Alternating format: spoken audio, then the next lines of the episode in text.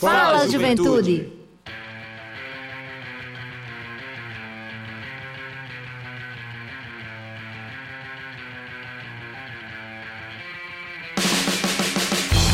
Boa noite, boa noite, juventude paraibana, muito boa noite. Está entrando no ar seu programa, o nosso programa, o programa de toda a juventude da Paraíba, o Fala Juventude.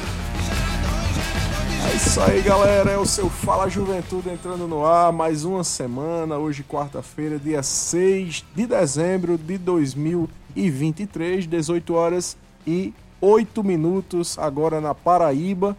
E para nós aqui da equipe do Fala Juventude, da equipe da Rádio Tabajara FM, da Secretaria de Juventude Esporte Lazer, é uma alegria estar com você mais uma semana aqui neste programa que é feito com muito carinho, principalmente para você, meu querido jovem, minha querida jovem de 15 a 29 anos, que nos acompanha de Cabedelo a Cachoeira dos Índios.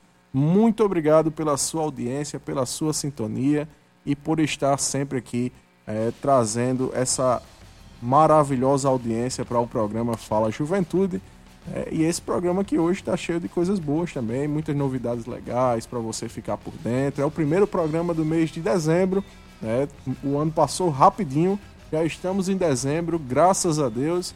E graças a Deus também pela sua companhia. Né? Ter a sua companhia, ter a sua sintonia aqui é o que faz esse programa ser mais especial né? e ter mais sentido cada dia mais. Né? A você também, meu querido trabalhador, trabalhadora, muito obrigado pela audiência. Você que nesse momento está se deslocando do seu trabalho para casa, ou então está no meio do trânsito mesmo, está por aí fazendo esse deslocamento. Muito obrigado pela audiência, pela sintonia. Fique conosco aí nesse rolê do programa Fala Juventude, que vai até às 19 horas. Obrigado a você também, motorista de aplicativo, motorista de táxi, você que é motorista de ônibus, você que é jovem, que está se deslocando agora no ônibus para a universidade, está com fone de ouvido, ouvindo a Rádio Tabajara. Muito obrigado também pela sua audiência. Aqui é tudo feito com muito carinho e com muita atenção para trazer o melhor das políticas de juventude, do que acontece no mundo da juventude, para que você fique por dentro. 18 horas e 10 minutos. É, a gente já começa aqui dando boa noite muito especial aos nossos colegas de bancada, nosso querido amigo Doutor Sebastião. Muito boa noite, Doutor Sebastião. Gostei desse cavanhaque, viu? Tá, e tá sendo muito elogiado, eu soube, né? É, demais. É, muito obrigado e boa noite, Everton. Boa noite a Pai Betinho, o comandante da nave, Sim. e ao nosso querido convidado que daqui a pouco revelaremos o nome dele. É um prazer enorme estar aqui com vocês no Fala Juventude, esse programa que só traz coisas bacanas para vocês, é muito alto astral, não só a juventude, mas as pessoas de idades superiores a, a, a essa faixa da juventude também acompanham, né? Acompanham e vocês sabem que nosso querido ouvinte também pode nos acompanhar através do site radiotabajara.pb.gov.br ou através dos aplicativos Rádiosnet e pelo próprio aplicativo da Tabajara FM, que você pode baixar na loja de aplicativos de seu celular, quer seja o Play Store ou o Apple Store. E estamos aqui chegando com tudo.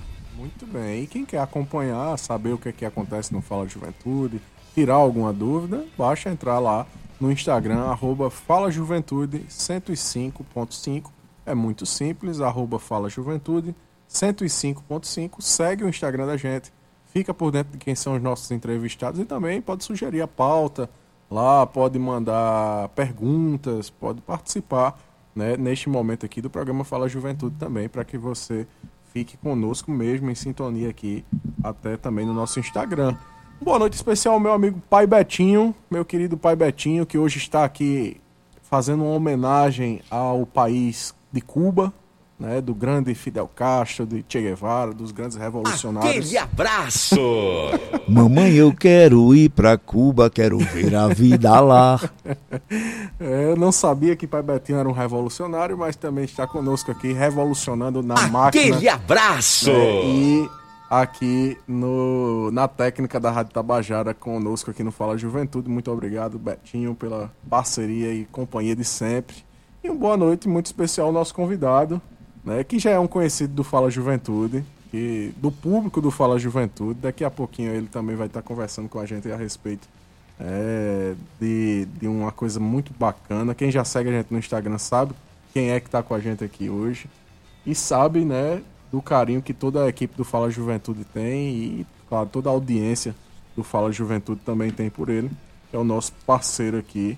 Eu vou dizer o nome dele, é Jonatas Castro. Você já fica aí com gostinho né, na boca de ouvir o nosso querido amigo Jonatas Castro daqui a pouquinho aqui, numa entrevista maravilhosa que ele vai estar tá nos concedendo. Mas antes disso, é, vamos para o nosso bate-papo inicial de hoje, doutor Sebastião, porque eu queria saber né, o que é está acontecendo aí, o que é que o governo da Paraíba está realizando é, durante esses dias. Tem muita coisa acontecendo no esporte, na educação, na saúde. E a gente vai trazer um pouquinho disso agora, né? Eu já queria começar, doutor Sebastião, trazendo um tema que eu gosto muito, inclusive participei, mesmo estando de férias, mas fui convidado no último final de semana pelo nosso amigo aqui, companheiro da Rádio Tabajara, Stefano Vanderlei, para participar da Copa Raimundo Braga, né, que é a Copa Paraíba Raimundo Braga, sub-15 é, de futebol, que aconteceu a, o quadrangular final lá na Vila Olímpica Paraíba, no último fim de semana, e domingo foi a final, a grande final, né? Foram cerca de 183 atletas de todo o estado que participaram da competição durante o ano todo. Então, é uma competição que ela se arrasta aí durante o ano inteiro, né, em diversas regionais. E aí tivemos nessa última etapa a participação das regionais de Cajazeiras, né, com a representação da Escola de Novinho, lá do município de Iraúna. Nós tivemos também atletas lá da regional de Itaporanga, no município de Conceição, né, que era o Real Juniores. A equipe do município né, de Mamanguape, na verdade da região de Mamanguape, mas do município de Mari, que foi a Peri Lima, e também é, nós tivemos outra equipe, que agora não estou recordando, mas esteve presente aí quatro equipes nesse quadrangular final. E a Peri Lima, ela foi a grande campeã né, do quadrangular final e, claro, da Copa Raimundo Braga 2023. Este grande torneio que teve um investimento de mais de 200 mil reais do governo do estado da Paraíba, Sebastião. Um investimento fantástico né, para que jovens, é, inclusive jovens carentes, jovens que muitas vezes não têm a oportunidade e conseguem essa oportunidade através do esporte, do futebol, que é o esporte é, mais popular entre os, os brasileiros e brasileiras. E a gente teve esse, esse grande campeonato lá, lá na Vila Olímpica. Foi muito bonito. Tive a oportunidade de fazer a locução ao final, né, na, na premiação. E foi é, muito especial ver a alegria daqueles jovens, principalmente esses jovens lá da cidade de Mari, né, da Peri Lima, que foram os campeões do torneio.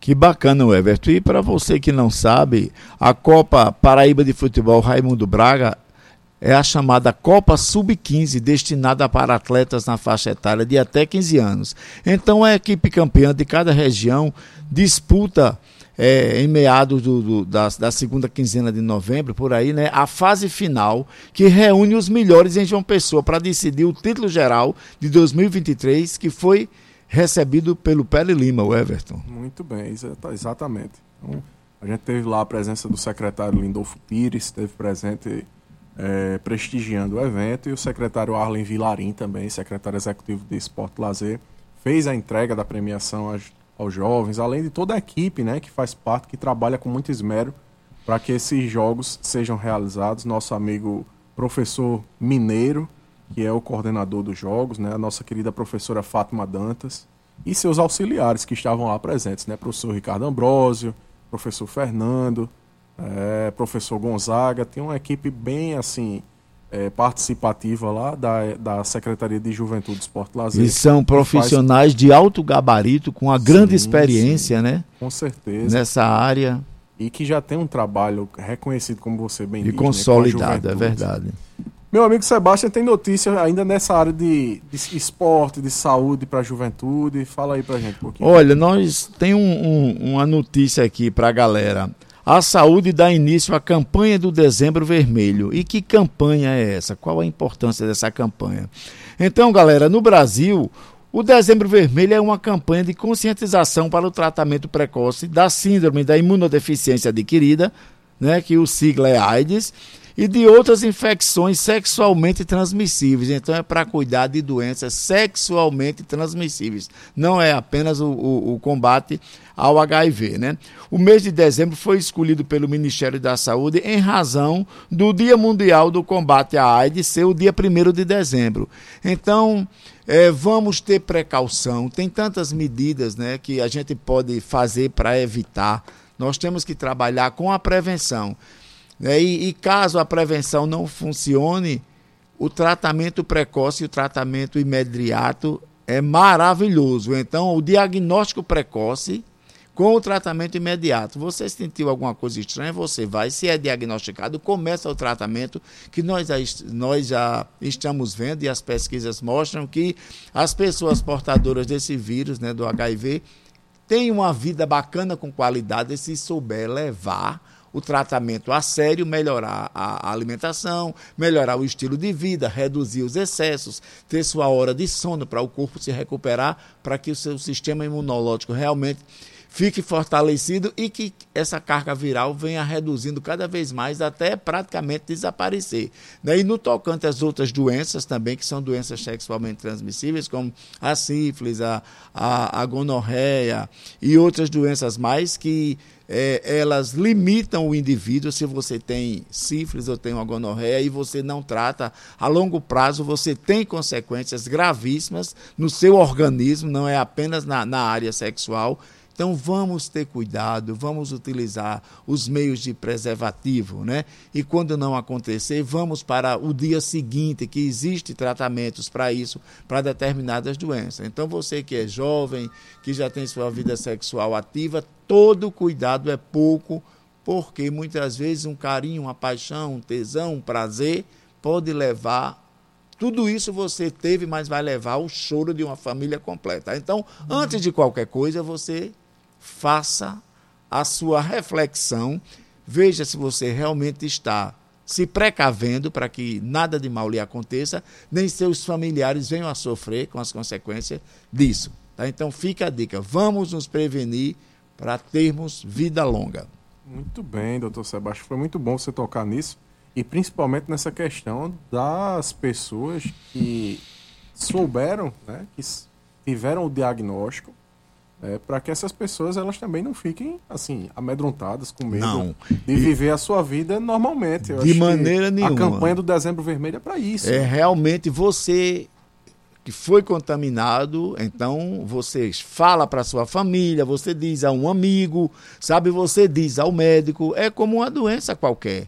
Antigamente, quando as pessoas tinham tuberculose, a família mantinha em segredo. A pessoa morria e não dizia de quem morreu, porque a tuberculose era uma coisa que chegou, morreu, ao ponto dos tuberculosos escarrarem na mão e passar na, no banco dos ônibus para alguém pegar e contrair o bacilo de Koch e também se tornar tuberculoso, como teve uma onda aí há muito tempo atrás, as pessoas que eram contaminadas pelo HIV furavam outras pessoas a, é, é, a, com a agulha, é, injetavam, tentando injetar sangue. Muitas pessoas é, foram presas por conta disso, porque acreditava-se que aquilo ali era o final, mas não é. Então as pessoas que acreditaram que estar contaminado com AIDS era o final, passaram a ter excessos e mais excessos porque achavam que era o final, realmente tiveram um final. E eu tenho vários amigos que não tem quem diga. É uma pessoa normal, a saúde bacana, não adoece nem nada. Por quê? Porque tem uma alimentação bacana, faz o seu exercício, dorme cedo, é, a ingestão de bebida alcoólica é mínima, o cigarro não passa nem perto, droga nunca mais, porque tudo isso são, são é, é, maneiras de o organismo ficar com a imunidade defasada, excesso de álcool, de drogas de cigarro, alimentação desregrada, você dormir pouco, não descansar, então você está contribuindo para seu corpo ficar cada vez mais cansado, não dá tempo a se recuperar e a imunidade também não se recupera, que precisa de uma boa alimentação e de descanso. Então, nada de preconceito e ter medo não é vergonhoso. Claro que você não vai sair dizendo que ninguém sai gritando aos quatro cantos do mundo que é diabético. Não, né? Mas também diabetes já foi um preconceito, as pessoas ficar com medo de falar. Hoje não, são doenças, é câncer. Antigamente ninguém falava em câncer. Ave Maria, minha, minha mãe está com aquela doença, Ave Maria, Ave Maria, três vezes, não vou nem falar o nome. E hoje o câncer é uma coisa tão natural, minhas amigas. Oi, então descobri um câncer, estou em quimioterapia. Uma coisa bem natural, da mesma forma é o HIV, ninguém pede para ter, é uma coisa que acontece. E não é vergonhoso. Sabe, é um velho, é um moço, é uma mulher, é um homem, sabe? É, qualquer corpo está susceptível a se contaminar. Agora, depende de como você se porta em determinadas situações. Tem que ter todo cuidado, né? Demais. Se prevenir. A prevenção é tudo. Né? E a Secretaria de Saúde do Estado da Paraíba, ela está fazendo essa campanha justamente para conscientizar você a respeito da prevenção e também dos cuidados caso você tenha sido diagnosticado. E tem notícia na educação também, doutor Sebastião, nesse bate-papo inicial de hoje. Conta pra gente, eu soube que tem uma juventude massa que está sendo protagonista daqui do estado da Paraíba e ganhando o Brasil inteiro aí. Diga aí pra gente. É verdade. Os estudantes da rede estadual são primeiro lugar em etapa nacional de robótica. Muitas vezes a pessoa escuta essa palavra robótica e fica robótica. Não, não tem um bom entendimento, mas só para vocês, vocês entenderem e compreenderem, a robótica é um ramo educacional e tecnológico que trata de sistemas compostos por partes mecânicas automáticas em conjunto com circuitos integrados, tornando sistemas mecânicos motorizados controlados por circuitos elétricos e inteligência computacional. Então, é um trabalho que os estudantes utilizam o que eles aprendem em sala de aula, desenvolvem em forma de pesquisa, põem em prática aquilo, né? E o computador ajudando a pôr em prática tudo aquilo que eles aprenderam. Então, o, o, o final da robótica é incrível, né? Você chama de robótica porque você vê robôs, você vê carro andando, vê avião voando, vê ventilador girando, tudo coisa feita pelos estudantes pelos adolescentes, pelas crianças e até para os jovens também. Então, o nosso público né, da escola da rede estadual foram primeiros lugares em uma etapa nacional de robótica. Isso é fantástico. De parabéns à nossa Secretaria de Educação. Notas que o, o, o, o governo né, estadual também está preocupado com a educação, com o aprendizado, com a robótica, que é o futuro, né? É modernidade, o Everton. Muito bem. Inclusive uma escola daqui de João Pessoa, né? Teve uma escola do interior, mas teve uma escola daqui de João Pessoa, da escola Pedro Anísio, que foi uma, da, uma das premiadas nesse campeonato, exatamente. E aí, lá no Barro dos Ipês, né? Acho que Pedro Anísio é por ali, no Barro dos Ipês. E aí, é, esses jovens estão lá em São Paulo. E a próxima etapa, né, tendo em vista que eles foram campeões nacionais, eles vão competir no Chile, né, agora com jovens de outros países aqui da América do Sul, né, um campeonato sul-americano. Então, mostra aí essa desenvoltura, esse investimento também. É, Acho que o coisa. investimento é muito importante falar, o investimento que o governo da Paraíba ele tem feito na educação e principalmente Muito grande. na qualificação desses jovens. Muito grande. Essas duas ações aqui, essa campanha do Dezembro Vermelho é um investimento incrível do, do governo do estado, como também na educação, nessa questão da robótica, porque aconteceu um evento de robótica no espaço cultural, mas tinha tanta gente, tanta gente, e você percebia que tinha muita gente, mas tinha é, é, estudantes assim que moram na periferia da cidade. Você percebia em massa, em cada trabalho bacana, sabe? Isso é, é uma oportunidade deles é, é, a- conhecerem até o exterior, né? Os que se dedicam, que se saem bem, vão sendo convidados para os campeonatos e por aí estão soltos pelo mundo, mas vão e voltam porque ainda são novinhos, né? Muito bem, doutor Sebastião. São 18 horas e 26 minutos. Você está ouvindo o programa Fala Juventude, que é o programa mais jovem do Rádio Paraibano e que é uma iniciativa da Secretaria de Estado da Juventude, Esporte e Lazer, em parceria com a empresa Paraibana de Comunicação, através da sua, da nossa, da querida rádio Tabajara FM. Doutor Sebastião, você que é um cara devoto, é, que inclusive participou é, na, da, da procissão Nossa Senhora da Penha, né, os 260 anos da procissão Nossa Senhora da Penha. Você, inclusive, foi entrevistado aqui na Rádio Tabajara pelo nosso amigo Stefano Vanderlei e Jorge Blau, né? O Jorge Silva. E agora, nessa sexta-feira, nós vamos ter aí o ponto facultativo em alusão ao dia de Nossa Senhora da Conceição, né, para os devotos católicos, né? E também o dia de Iemanjá para aquelas pessoas de religião de matriz africana. Matriz africana. Você que é uma pessoa devota, né, que vai participar desse feriado, como é que é o planejamento para esse feriadão? Não, realmente é, eu sou uma pessoa que nasceu num lar católico, né? Minha mãe era uma católica, não aquela, aquela católica alienada, né? Mas uma mulher católica, temente a Deus e educou a gente assim. E a gente tinha respeito aos santos, né? Tínhamos respeitos e no dia de Nossa Senhora da Conceição, né, que é, que é cha- chamado de Iemanjá, pelas religiões de matriz africana, minha mãe ia assistir a missa, nos levava, sabe? e via toda aquela cerimônia. E eu moro em Tambalzinho, próximo da igreja Nossa Senhora da Conceição, que a, a comunidade ali de onde eu moro faz uma procissão belíssima. Inclusive, uma delas, quando mamãezinha estava doente, que não estava sem poder andar muito, o padre fez a procissão sair da minha casa. Eu montei um altar, organizei tudo, trouxeram a imagem, ele fez uma celebração e saiu da minha casa. Eu tenho isso registrado. Então, todo ano tem ali no Espaço Cultural, como também no, ali embaixo, próximo ao cemitério. Eu não sei como é o nome daquilo, se é cordão encarnado lá embaixo, É, não sei. encarnado. Tem a igreja de Nossa Senhora da Conceição, que tem também uma, um- uma coisa muito bacana. Então, a fé é uma coisa bacana, né? E além, e além disso, você está trazendo esse aspecto religioso católico, né? E a gente pode trazer também o, o, o aspecto de matriz africana, que também é uma grande festa realizada no litoral aqui da Paraíba, né? Sim. Na Praia de Cabo Branco fica ali uma ornamentação belíssima que é, as mães de santo, os pais de santo organizam. Todos né, de os templos de Umbanda se reúnem E do candomblé, fa- né? e do candomblé fazem um desfile, fazem suas oferendas, sabe? É uma coisa bonita. É, temos que respeitar também, a porque diversidade, né? a, a diversidade e a fé das pessoas, sabe? A gente tem que respeitar a fé das pessoas. Exatamente. Eu não posso dizer que a minha fé em Deus é muito melhor do que a fé daquela mulher do candomblé ou a fé de uma pessoa que é evangélica ou, de um muçulmano, não. Exato. Cada pessoa tem sua fé e trabalha a sua fé. Inclusive, a gente viu que tem pesquisas médicas mostrando que o paciente está muito doente, se medicando, mas quando ele tem fé que Deus vai curá-lo, aquela fé dele faz com que os médicos fiquem até assim estupefatos com a recuperação da pessoa. E quando o médico diz o que foi, a pessoa diz: olha, primeiramente foi Deus, depois foi o Senhor e terceiro o medicamento, mas Deus foi em primeiro lugar.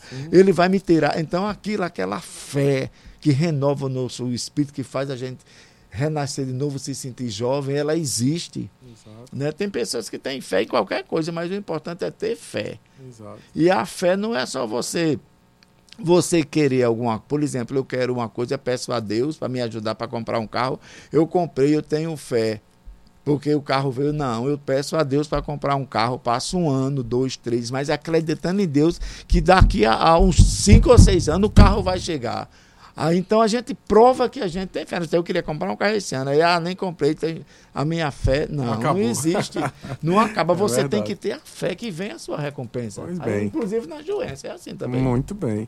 Então você, que também é devoto de Nossa Senhora da Conceição ou de Iemanjá, participe dessa festividade, desse feriado, né, que é organizado aí no Brasil e aqui na Paraíba principalmente, é uma festa muito, muito grande, muito bonita. Que você participe e até você que queira conhecer também, porque às vezes, por exemplo, eu, eu sou protestante, mas eu tenho esse olhar para a questão da diversidade religiosa, integro o Conselho Estadual de Diversidade Religiosa, o Comitê Estadual, e gosto muito de analisar os fenômenos religiosos, estudar esses fenômenos religiosos, é, ver como é essa manifestação cultural e religiosa do nosso povo. É, porque o catolicismo, as religiões de matriz africana, protestantismo, que, que seja também, são todas expressões de vários povos que é, formaram a civilização brasileira, o nosso povo. E é aquilo que nós temos de mais precioso, que é a nossa cultura. Pois é, é, a gente pode comparar assim, por exemplo, você gosta muito de queijo do reino, mas eu gosto de queijo de coalha. Você diz, Ixi, gosta de queijo de coalha, sou mais eu que gosto de queijo do reino. Não. O gosto, a fé, cada pessoa tem o seu. Nós temos que respeitar. Sabe, nós, às vezes eu, eu já presenciei, assim, tipo na festa que chama festa de Iemanjá, pessoas de outras religiões com os papéis, eh, botando assim na mão, das, querendo entregar as, as mulheres vestidas de mãe de santo e passando uma pessoa entregando um papel assim com um negócio que era totalmente diferente da religião dela. Isso é uma falta de respeito. Intolerância. É a intolerância, isso é a falta de respeito. E Deus está vendo isso. A gente tem que respeitar. Se aquela pessoa vai para o céu ou não, aí quem sabe é, é o Pai Celestial. Ninguém pode pode dizer que ninguém vai para nenhum lugar, né? Muito bem, doutor Sebastião. Temos que respeitar a fé das pessoas. 18 horas e 31 minutos, você está ouvindo o programa Fala Juventude, programa mais jovem do Rádio Paraibano, que é uma iniciativa da Secretaria de Estado da Juventude, Esporte e Lazer, em parceria com a empresa Paraibana de Comunicação, através da sua, da nossa, da querida Rádio Tabajara FM. Doutor Sebastião, nosso convidado já está aqui, o pessoal está querendo saber quem é o nosso convidado. Eu queria que você apresentasse para a gente né, esse convidado que é tão especial, tão caro para o nosso programa Fala Juventude? Ah, eu apresento com. Porque é uma honra o Fala Juventude receber o Jonatas Castro, esse cara que já foi um dos nossos apresentadores, é uma pessoa maravilhosa, formado em educação física pela UEPB, integra a equipe técnica da Gerência de Paradesporto da Paraíba, na qual desempenha a função de coordenador do programa estadual Paraíba Paralímpica. Jonatas já atuou como árbitro nacional e também internacional de goalball, além de auxiliar técnico, como também chegou a ser treinador da seleção brasileira feminina de goalball. Hoje ele é treinador da equipe masculina cuja equipe, com todo o, o, o, conhecimento e apoio e desempenho do nosso querido Jonathan e dos atletas, conquistou o Mundial dessa modalidade em Matozinhos, em Portugal, ganhando da China, né?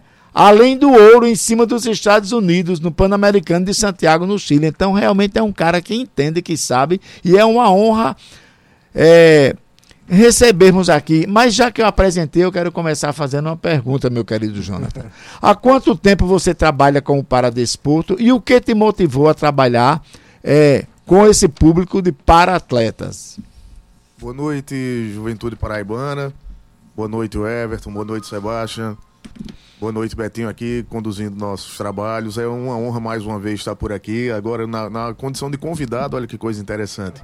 É, e, e estar tá aqui nessa. É, é, sendo entrevistado por vocês dois é, é, também uma honra. Queria aproveitar e compartilhar esse, essa minha satisfação de estar aqui é, na condição de entrevistado com, com a audiência do Fala Juventude, né, na Paraíba e no mundo. É, eu conheci o Paradesporto ainda na graduação, Sebastião. E aí eu, eu é, comecei a militar isso em 2004. Então vai fazer 20 anos em abril do próximo ano. Faz 20 anos que eu trabalho com. que eu sou militante do paradesporto, né? Comecei especificamente com goalball, é, mas aí atuei com futebol de cegos, atletismo, natação. E aí depois eu me dei conta que o goalball era o que eu realmente é, é queria desenvolver, queria me especializar, vamos dizer assim. E foi assim que eu fiz. A partir de 2007 eu trabalhava só com goalball. Foi quando eu, eu me mudei para João Pessoa, concluí a graduação em Campina Grande, me mudei para João Pessoa, consegui um emprego aqui. E comecei a trabalhar voluntariamente no Instituto dos Cegos, daqui de, de, de João Pessoa, né? Ali na Avenida Santa Catarina. Sei. E aí comecei a trabalhar com o professor Dailton, auxiliando ele nas aulas, nos treinos de goalball. E aí foi quando comecei a, a, a, integrar a área técnica, de fato, né? A gente montou o time lá em Campina Grande, só que eu me dividi entre a arbitragem, foi onde eu tive algumas primeiras oportunidades, e a área técnica. Então acabava não acompanhando a equipe. Quando já aqui em João Pessoa, a partir de 2007, 2008, eu comecei a atuar diretamente como auxiliar técnico, depois técnico de uma das duas equipes que a gente tem aqui. Depois o professor Dailton foi convidado a ser, técnico da seleção brasileira feminina, me convidou para ser auxiliar técnico dele. E aí depois ele saiu, fiquei com a seleção feminina e agora estou na masculina. Foi essa a, a breve história desses quase 20 anos. Tem uma trajetória já dentro da seleção, é né, verdade. Jonathan, de goalball, principalmente do esporte, do, do, do goalball mesmo em si. É, e aqui na Paraíba você tem um trabalho fantástico de, inclusive, revelar atletas que têm sido né, destaque. É, um exemplo é o próprio Emerson, né, que faz parte também, que é um grande destaque que eu acho que você vai comentar mais à frente. Mas eu queria que você comentasse um pouco essa relação sua, né, também dentro dessa da questão da arbitragem. Como é assim o trabalho de um árbitro de goalball? Porque o treinador a gente sabe que é aquele trabalho do, de, de treinar a equipe, mas o árbitro, quais são as principais dificuldades para quem é árbitro da modalidade? É, eu, o, o, que me, vamos dizer assim, o que me desmotivou a não seguir a carreira, eu estava com a carreira internacional de arbitragem, né? Eu cheguei a apitar a final do Mundial de 2007, que foi realizado aqui no Brasil, foi realizado em São Paulo. Aí eu atuei na final desse Mundial. Só que o que me encanta no, no esporte é o dia a dia, né? Que essa a dificuldade para o árbitro, acho que é viver o dia a dia do, do, do esporte, né? Claro, aí é, é questão de opção de cada um, né? Alguns preferem justamente ter essas ter menos oportunidades assim de, de viver, mas sim estar nas competições, né? Que é o que o árbitro consegue, né? Já na área técnica, o que a gente consegue é estar no dia a dia com atletas, como você falou, é estar em contato com, com a, a formação de atletas, né? Com crianças, jovens com deficiência visual de todos os graus, para que a gente possa, dentro das aulas de educação física, é, é, começar a contribuir, porque é o seguinte, a, o, o, esporte ele é uma das faces né, da, dessa inclusão. E o esporte de alto rendimento já deixa de ser inclusão. Então, assim, a gente não pode perder o foco também na, na pessoa cega, na pessoa com baixa visão, para que a gente possa melhorar a qualidade de vida desse indivíduo a partir do, do esporte, tendo o esporte como um dos instrumentos para isso. É claro, os que se dedicam e, e têm vontade de virar atletas, de se transformar em atletas, aí vão para outra face do esporte, que é o de, de, selecionamento mesmo, e aí de inclusão não tem nada. É um esporte de alto rendimento como qualquer outro. Né? E aí por isso que a gente tem seleções brasileiras, tem campeonatos é, locais, regionais, campeonato brasileiro Série B, campeonato brasileiro Série A. Então não é fácil ser atleta, né? O Sebastião é, é nutricionista, então, é, é, e trabalha com, com atletas de alto rendimento, ele sabe que a vida do atleta é muito regrada. É né? A vida do atleta. Verdade. Eu, eu, costumo dizer que é um saco ser, ser atleta de alto rendimento. Porque alguém que diz a hora que você tem que dormir, a hora que você tem que acordar, o que é que você tem que comer, quanto você tem que comer, quais os horários que você tem que treinar, quanto alguém está furando seu dedo ali para fazer avaliações todos os dias. Né? Você acorda já, já com uma fita no, no aquelas fitas de, de, de avaliação do, no peito, né, para pegar a atividade do seu nervo parasimpático, é um monte de coisa. É um saco a vida do atleta. E isso é diário. Isso é diário. Porém, é uma escolha, é uma opção, né? E, e além do trabalho de inclusão, tem o trabalho de alto rendimento, que para os que escolhem, se dedicam, eles conseguem também chegar nesse nível. Agora, meu querido, você realmente é uma figura fantástica, né? Você está é, é, como técnico da seleção masculina né, brasileira, só que tem muita gente que ainda não sabe bem o que é esse goalball, como é essa modalidade, como é que os atletas jogam goalball. Então, é, nós gostaríamos que você desse informações a respeito do que é o goalball, como ele funciona, quantos atletas, como é que marca um ponto? É certo, é interessante. É. É, essa é uma boa pergunta, porque quando eu falo que trabalho é, com goalball, uma modalidade para deficientes visuais, aí as pessoas dizem, ah, isso aí é o futebol, né? Não, o futebol de cegos é uma modalidade coletiva, né? E, na qual o Brasil é muito vencedor também. E o goalball é outra modalidade. O goalball, ele é jogado numa quadra que tem as mesmas dimensões da quadra de vôlei, 9 metros por 18, né, que jogam três atletas contra três do outro lado. Então um time tem três titulares, portanto, três reservas. É, a bola é, é, do tamanho de uma bola de basquete, aproximadamente, só que ela pesa 1,250 kg. Toda a linha de fundo, ou seja, os 9 metros, é a trave, que tem 1,30m de altura. Então, o objetivo é fazer gols. Então, os três atletas podem arremessar e os três defendem a bola, né? Ou seja, o objetivo é fazer gol no adversário ou impedir o gol do, do adversário. Né? E a dinâmica do jogo se, se processa desse jeito. A bola é, tem limites na quadra, que ela precisa sair, fazer barulho, ela tem guizos no, no interior dela, né? Que é para produzir barulho. Todos é, os atletas, com todas as pessoas com deficiência visual, qualquer grau de deficiência, podem jogar né? No futebol de cegos, apenas os cegos totais. Então a gente vai ter o B1, B2, B3 da classificação esportiva para esses atletas. O B1, a- o B vem de blind, que é cego em inglês. Slide total, né? Isso, então o B1 é o cego total. O B2 ele tem baixa visão, percepção luminosa, percepção de vultos e de algumas cores. E o B3 é aquele nosso colega de, de escola que a gente vê que usava aquele óculos que o- os meninos chamavam de fundo de garrafa. Sou eu. Isso, que aproximam bem o celular assim da, da, da, da face para ver, que, é, que aproximam, que tem que se aproximar muito da, da- do quadro negro para poder tirar, da lousa, né? Para poder tirar o, o conteúdo que está lá, né? Da poltrona, da cadeira dele ali, do assento, ele não consegue é, é, enxergar com boa qualidade. Ele sabe que tem alguma coisa lá que está sendo escrito, mas não consegue diferenciar as letras. Então esse se seria o aproximar, B3. É, então todos jogam, porque aí todo mundo joga com um tampão e com um óculos de proteção por cima. Então todos jogam é, absolutamente vendados. Então é, é, todos jogam na mesma condição de, de igualdade, né?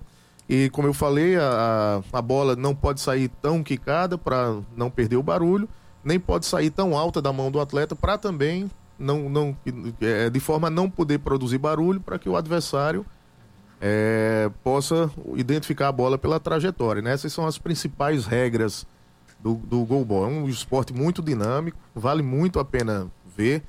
É, ultimamente tem tido transmissões de campeonatos brasileiros, campeonatos internacionais pelas mídias é, oficiais, Sport TV tem, tem transmitido competições de goalball, né? E, e é muito interessante que pouco a pouco começa a ser mais, mais conhecida essa modalidade. Antes eu tinha que explicar todas as vezes o que era goalball. Hoje, Sebastião, para algumas pessoas eu já consigo falar de goalball. Ah, eu sei é, que jogam 3 contra 3, que o Brasil foi campeão. Tal. As pessoas, por, por ter transmissão, as pessoas já começam a, a perceber. E é muito interessante, sabe o quê? Que muita gente diz, mas qual a deficiência deles? Porque é, é, se imagina. Que não, que não consegue. é, se imagina que um- uma, uma pessoa com deficiência seja bem limitada. Não é isso? Porém, a gente está falando de atletas, de pessoas que recebem, é, é, vamos dizer assim, capacitação no, no dia a dia. Por isso que eu falo da importância da aula de educação Recebe física. estímulos. Estímulos, carreira, isso. Por isso que eu falo da importância da aula de educação física na vida de uma pessoa com deficiência, para proporcionar para ela cada vez mais autonomia. A ponto de algumas pessoas perguntarem, sim, mas qual a deficiência deles mesmo? Porque vê aquela desenvoltura em quadra e acaba não, né, a corporeidade preservada, né, diferente se você assistir uma natação, que um atleta está sem braço, o outro está sem uma perna, né, são vítimas de amputação ou má formação congênita. Né, o atleta com deficiência visual ele tem a corporeidade preservada. Então, é, com, com os estímulos e os treinos, a- a- dá a impressão que não tem nenhuma deficiência. Jonathan, agora falando mesmo da, desse desempenho, né, de você como treinador, você vem aí com essa trajetória que a gente já menciona quase sempre aqui no programa, chamamos você de o internacional do Fala Juventude, vive ao redor do mundo. E nessa tua trajetória, você foi bastante vitorioso e tem sido bastante vitorioso, né? Foi campeão mundial eh, com a seleção, acho que foi o tricampeonato, não foi? Foi, foi. tricampeonato em, em Matozinhos, em Portugal. É, inclusive tive a oportunidade de acompanhar. E também de acompanhar vendo, né? Mas pela, pelo YouTube. Ainda não tive a oportunidade de ir, de ir com você. Um dia, quem sabe, né? A gente se programa. E aí, é, agora também a gente teve aí o Parapan-Americano do Chile. E a Paraíba, ela foi uma das delegações né, do, do Brasil que mais teve participantes, atletas em diversas modalidades. Né? Comenta um pouquinho pra gente, você que teve com eles. É, o Brasil é uma potência no, no, no esporte paralímpico como um todo. Pra você ter uma ideia, o Brasil terminou essa campanha com 343 medalhas, sendo 156 de ouro. É, os Estados Unidos, que ficou em segundo, teve 55 de ouro. 166 no total. Vamos lá, o Brasil teve 156 de ouro e os Estados Unidos, que ficou em segundo lugar, 166 no total de medalhas, né? Pode-se dizer, Jonathan, diante disso, que o Brasil é a, a maior potência no paradesporto no mundo? Ou não? Não, não, a China é muito forte, A China, né? né? O Brasil, Brasil tá aí no, no top 5, Uhum. né? Que é- Que é uma das metas, né? Na verdade, o Brasil ficou em quinto é, em 2016, depois em sétimo, caiu um pouco. Né? Os Estados Unidos, por exemplo, passou a gente em, em, em, em Tóquio 2020 e 2021. Mas é um caso à parte, por exemplo. é, vou, vou só abrir esse parênteses Sim, aqui, né? sim, é. Estados Unidos, para um Parapan, por exemplo, que é essa competição que a gente estava, não leva todos os seus principais atletas. Porque a intenção é classificar alguns outros atletas para as Paralimpíadas, para os Jogos Paralímpicos. Atletas de modalidades individuais que já têm vaga garantida no ranking acaba não indo competir. Não é o caso do goalball, por exemplo, porque os Estados Unidos ainda não tinha vaga paralímpica, então precisava estar lá na força máxima. Né? Então a gente enfrentou um time muito qualificado, fomos campeões em cima de um time muito qualificado.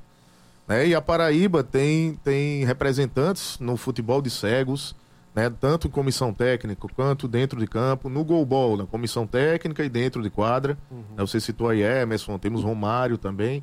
Romário é potiguar, mas chegou muito jovem à Paraíba, então ele próprio se considera paraibano. Né? E aí, é, no, no atletismo, temos alguns representantes. O, o mais exponencial é Petrúcio Ferreira, que é o, o, at- o atleta mais velo, o atleta paralímpico mais veloz do mundo.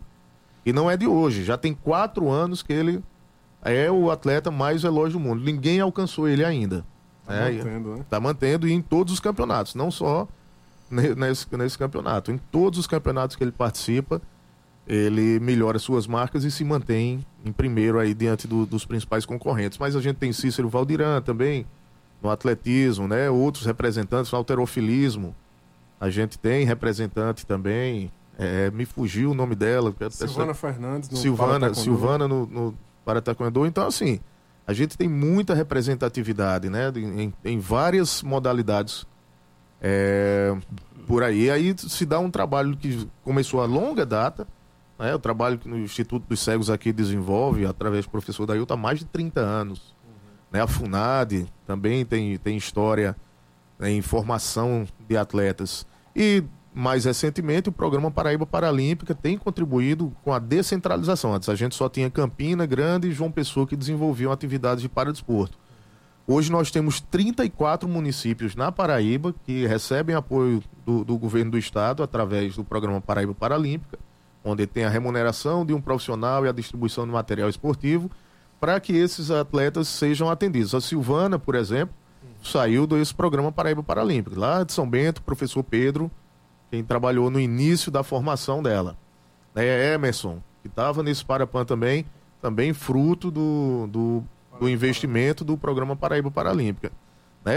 A gente teve o- o Parapan de Jovens em Bogotá esse ano também com muitos atletas paraibanos que recebem investimento do programa Paraíba Paralímpico. Isso nos enche de orgulho porque eu trabalho lá na, na gerência de paradesportos, sou um dos peões dessa gerência e, e nos enche de orgulho porque a gente vê que o trabalho está dando resultado, né? Pois é, meu amigo. E falando ainda de paradesporto, né, o secretário Lindolfo Pires, assim que ele chegou, ele colocou como uma das prioridades da gestão dele à frente da pasta é, essa questão da, do olhar para o paradesporto, principalmente. né. Eu lembro muito bem do discurso dele. Foi uma, uma fala muito marcante. Inclusive, quando ele foi se reunir agora com o ministro, o novo ministro do esporte, né, depois que a Ana Mose saiu, uma das pautas foi justamente a construção de um, um centro paralímpico aqui da Paraíba. Como é que você avalia também esse caminhar da secretaria nos próximos anos aí, é, dentro dessa pauta do paradesporto? O Ve- o Everton, eu vou começar essa resposta deixando um convite aqui para nossa audiência conhecer o paradesporto. Entrar no YouTube, conhecer basquete em cadeira de rodas, rugby em cadeira de rodas, bocha paralímpica, goalball, futebol de cegos, é, atletismo, natação paralímpica, para badminton, para taekwondo, judô paralímpico, tem muitas, muitas, tênis de mesa, enfim. Eu vou, vou começar fazendo esse convite, começo a resposta assim, porque foi a partir dessa vivência, desse conhecimento que o nosso secretário teve, que ele é, é, aprendeu a admirar, que ele começou a admirar o paradesporto. E o caso dele não é único. Todas as pessoas que eu conheço que começam a, a, a, a viver o paradesporto, começam a, a conhecer melhor o paradesporto, começam a ter um olhar diferente, começam a ver de fato atletas. Porque é isso que, que é mais importante, né? Que as pessoas que, que estejam na gestão do, do, do esporte e do paradesporto comecem a ver primeiro atletas. É, quando eu trabalhava na seleção feminina, eu tinha uma máxima de dizer o seguinte: eu vejo na minha frente atletas que são mulheres, e que têm uma deficiência visual. É, agora eu trabalho com atletas que são homens e que têm uma deficiência visual. Primeiro a gente tem que ver os atletas. E acho que esse, esse é o grande segredo da, da nossa atual gestão. É, olha atletas as, além do, dos deficientes. Primeiro ele, ele enxerga atletas que precisam é, ter investimento, que precisam se dedicar, que precisam ter material esportivo de qualidade para que possa treinar e se destacar nos Como campeonatos. vão qualquer atleta. Exatamente, como qualquer outro atleta. Então, essa, essa, esse olhar da gestão faz muita diferença, sim. Isso é bom. E tem chamado muita atenção, né? Eu, eu falei do secretário Lindolfo Pires, mas o próprio governador João Azevedo, ele sempre ressalta, né? Essa questão da, do paradesporto na Paraíba. Inclusive, agora nós vamos ter um evento em breve, né? E aí é, a gente vai ter aí também essa comemoração né, do- dos grandes nomes do paradesporto aqui na Paraíba. A gente está chegando ao finalzinho do Fala Juventude, são 18 horas e 51 minutos. Jonathan, eu gostaria que você falasse aí, deixasse uma mensagem para juventude, para a galera que inclusive é deficiente, pessoa com deficiência, mas que quer ah, entrar em algum esporte, quer conhecer algum esporte, até o próprio Goalball mesmo, participar eh, de alguma competição, como é que eles fazem? Deixa uma mensagem aí para a galera. É, primeiro agradecer a vocês a oportunidade. Infelizmente passa muito rápido, né? E eu vou tentar ser breve aqui. Vou começar reforçando o convite, porque você, jovem paraibano, paraibana, que tenha qualquer tipo de deficiência, qualquer grau de deficiência, não está impedido de participar de um esporte. Seja ele pensando na inclusão, em fugir da rotina, como também virar atleta de alto rendimento, participar de competições internacionais, levar a- a uma vida de atleta. Isso é possível sim, seja qual for a deficiência, seja qual for o grau dessa deficiência. Por isso é importante conhecer todas as modalidades, experimentar todas as modalidades possíveis, todas as possibilidades que tenha para desenvolver esse talento esportivo. Né? Convidar também os professores a pesquisarem mais, a conhecerem melhor o movimento paralímpico, né? porque é, é- é um campo de, de atuação, um campo de trabalho que está aberto também para profissionais de educação física. Acho que a mensagem que fica é essa: conheçam o paradesporto, comecem a valorizar as capacidades do ser humano. Né? É, é, Sebastian trabalha aqui com atletas. E a gente fala, ah, o atleta do para, o atleta paralímpico tem que se superar o tempo todo. O atleta olímpico também É. tem que se superar a cada dia. Então, assim, não é uma superação mais bonita do que a de outros atletas, não. É exatamente igual. E é isso que, que, que eu acho que a mensagem que eu quero deixar é essa. É um atleta como qualquer outro. Conheçam o paradesporto, se encantem com o paradesporto e divulguem o paradesporto. Obrigado. Bem, obrigado, professor Nossa. Jonatas. Valeu. É, aqui no Fala Juventude, você sabe, as portas estão sempre abertas para você e para o Paradesporto. Né, para que você venha muito aqui e também, inclusive, trazer os, os nossos para-atletas para participar aqui do rolê do Fala Juventude, que é esse espaço também para os nossos jovens atletas paralímpicos aqui da Paraíba. Doutor Sebastião, como eu disse, a gente está chegando ao finalzinho do programa.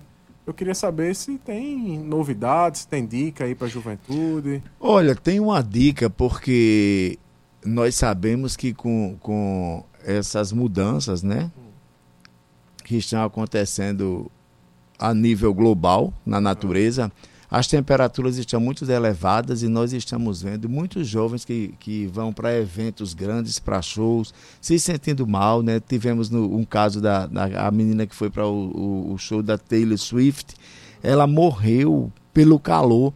Ent- É interessante é, você saber, jovem, que quando você for para um evento, como o tempo está muito quente, você tem que dois, dois dias antes se preparar hidratando seu corpo. Não é para chegar lá com sede e ficar comprando água e tomando, não. Você chega lá hidratado e vai manter a hidratação. Sabe por quê? Ó, porque a temperatura, quando está muito alta, associada ao ar seco e à poluição né, que existe no ar, leva ao ressecamento das mucosas, principalmente do nariz e da boca, chegando até a sangrar, tá? Dificuldade de respirar, como também chega a sangrar. E uma coisa também importante é o seguinte, que quando essa temperatura está muito alta, os vasos sanguíneos da periferia do corpo começam a se dilatar para aumentar a circulação do sangue e, e resfriar, né? Ocorreu uma troca de calor. Só que durante esse processo de resfriamento, o coração trabalha tanto que, dependendo da genética de alguém, da predisposição, você pode ter um infarto. E além disso, você também pode ter um acidente vascular cerebral pelo excesso de calor e pela baixa hidratação. Então vamos nos preocupar, né? Vamos nos hidratar antes, né? Desses eventos e também temos que beber bastante água, mesmo que não sinta sede, evitar realizar, realizar atividade física ao ar livre durante os períodos que está muito quente. Se o dia estiver quente, evite treinar ao ar livre né? Prefira lugar, lugares climatizados. Se possível, use poucas peças de roupa, nada de esquente completo para correr no sol, achando que vai emagrecer. Tudo isso piora. Então a dica é essa: a temperatura está alta, vamos nos hidratar, cuidar da alimentação, comer bastante fruta, verdura, tomar suco, para que a gente tenha uma alimentação saudável, mais leve e que esse calor que está vindo da parte externa é, não aumente o nosso calor interno. Então tem que ter esse equilíbrio, né? Para que a gente não sofra uma desidratação e nem venha mesmo a falecer, como aconteceu com a menina do show da Taylor Swift, o Everton. Pois é, tá aí a dica do Juventude mais saudável de hoje. Hoje a gente inverteu, não foi, doutor Sebastião? Foi. Muito bem. 18 horas e 56 minutos. Traz aí pra gente as novidades aí do spoiler cultural da semana, o spoiler da semana da Juventude. Galera, nesta sexta-feira, às 20 horas, a Orquestra Sinfônica da UFPB apresenta seu concerto de encerramento da temporada 2023 na Sala de Concertos Radegundes Feitosa, às 20 horas e 30 minutos. Tem Luquete e seus Renatos na Usina Energisa. Então são duas programações, na UFPB e na Usina Energisa. Vocês não podem perder a Orquestra Sinfônica, como também o show de Luquete e seus Renatos na Usina Energisa, que realmente vai ser bacana. E não esqueçam de hidratar-se. Muito bem. E no sábado, às 17 horas, na Arena Verão On, o cantor Tiaguinho se apresenta com a sua turnê Tardezinha. Já no Espaço Cultural, às 20 horas, tem bailaço com apresentações de produção companhia de dança, Richardson Martins e Janilton Costa. E depois das performances, o baile segue com a discotecagem do DJ Zeb. Tá top a programação cultural. Muito bacana, você não pode perder, hein? E para encerrar o nosso programa de hoje, uma frase do nadador estadunidense Michael Phelps que diz o seguinte, abre aspas: Você não pode colocar um limite em nada. Quanto mais você sonha, mais longe você chega. Fecha aspas. Então, é uma frase aí para você ficar refletindo. Vou repetir: você não pode colocar um limite em nada. Quanto mais você sonha, mais longe você chega. E aí sirva de exemplo né, a vida de Michael Phelps, um multicampeão na natação e que com certeza serve aí de inspiração para todos nós é, que também amamos o esporte e claro que amamos a vida, amamos viver, que você viva e não coloque limites para a sua vida. É, que você possa sonhar muito e, claro, realizar cada um dos seus sonhos. Agradecer a nossa diretora da EPC. Nanaga 6. Diretor de rádio e TV da EPC. Rui Leitão. Aos trabalhos técnicos. O grande Roberto Lucas. O pai Betinho, né? Podcast e... do Fala Juventude. A querida Gabi Alencar. Música de abertura. Banda Pau de Dal em Doido. Produção e apresentação. O Eve Correia. E Sebastião Filho. E, direção do seu Fala Juventude. O Eve Correia. O poderoso. Eita, poderoso. Eu sou o amigo Everton. Até semana que vem. Um beijo. Professor Jonatas, mais uma vez, muito obrigado. Betinho, pela companhia também. Sebastião. E um abraço, galera. Um abração e vamos embora. Até quarta.